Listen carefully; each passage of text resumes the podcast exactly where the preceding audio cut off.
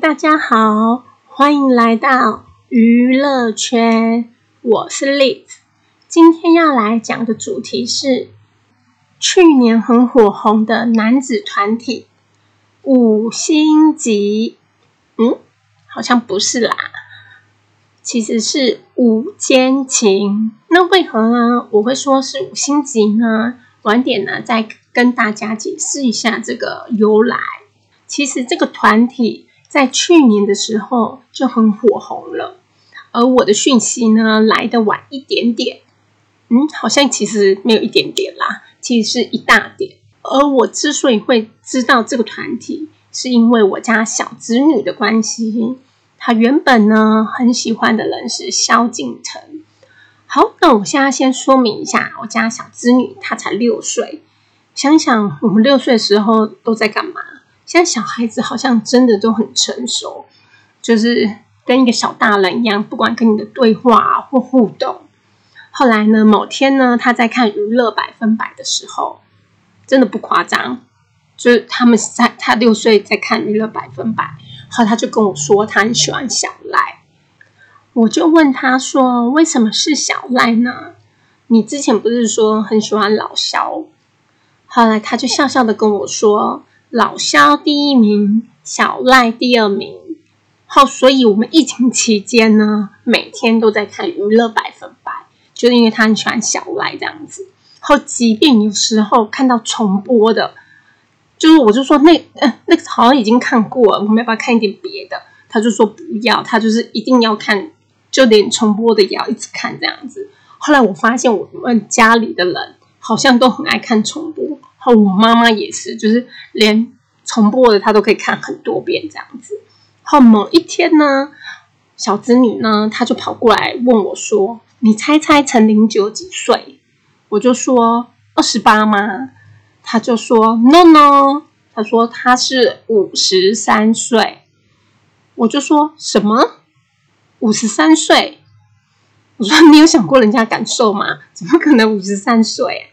他就说，昨天呢，他跟他妈妈就是查了这个团体每个人，就是他喜欢的人的年纪。好，就是他今天特地要我，就是今天来跟我玩那个猜猜年龄的游戏，这样子。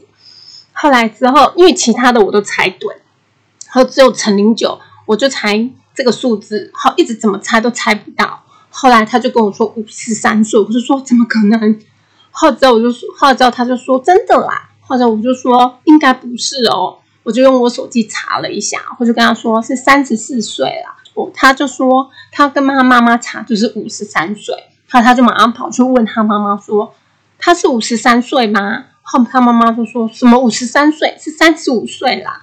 后我就跟他说，假如他知道你跟他说他是五十三岁，他应该会很想哭吧。后来他就笑笑的说哦，那他记错了啦。那次之后呢，就是过没几天，我在看 YouTube。就出现了午间情，我不知道你们有没有发现，就是 iPhone 好像都会偷听你们讲话这样子。就是有时候，我觉得你可能查后你出现这个广告，我觉得还好。可能有时候我们只是口头，可能我今天讲了什么，可能跟朋友就说啊，我可能喜欢什么什么什么东西，或者是要查什么的，想要看什么东西的时候，隔几天那个东西就会一直出现你在你在滑的那个。页面上就是一直推播广告这样子，突然想想觉得，嗯，其实好像还蛮可怕，一直被监听着这样。好，那我们回正题。后来呢，我就点进去看了一下，就刚好看到他们拍的《叮咚五间情》，真的不夸张。那天晚上，我就一口气把第一季全部都看完了，因为真的是太好笑了。好想一想，自己大半夜一个人在房间那边狂笑。其实也是 还蛮有趣的这样子。后来呢，我到了隔天，因为真的很好笑，后就马上立马跟我小侄女说：“我昨天看了《叮咚奸情》，真的很好笑哦。”后就说那个陈零九啊，他还跌进了游泳池里面，那一幕真的超级好笑。后来好，这个剧情我们就先说到这边，就不要剧透。你们真的喜欢的人，真的真心推荐你们去看。真的可以赶快点进去看，因为真的是非常好笑。然后到了晚上呢，小侄女呢，她还记得这件事，她就跑去问她爸爸说：“我可以看吗？他爸爸就说好啊，那你看呐。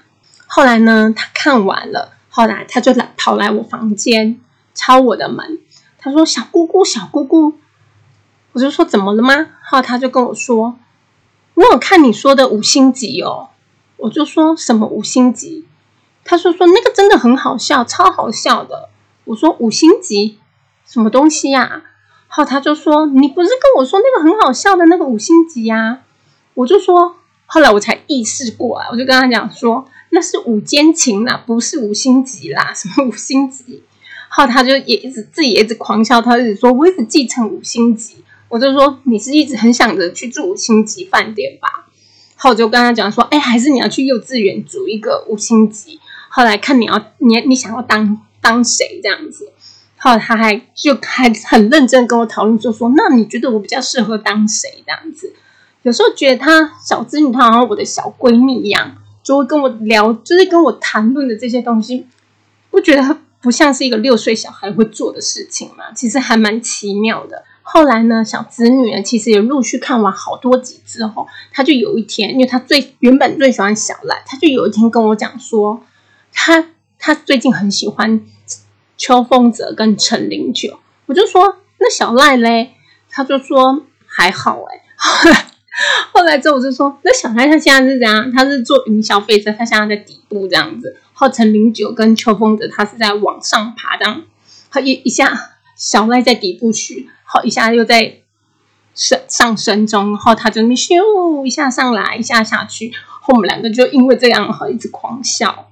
其实我觉得跟小朋友聊天其实很有趣，就是你有些东西，就是可能我们自己听会觉得还好，可是你只要跟他们聊天，你就会觉得他们也笑得很开心，就一点点，就是他们觉得，就他们就会觉得你很有趣这样子。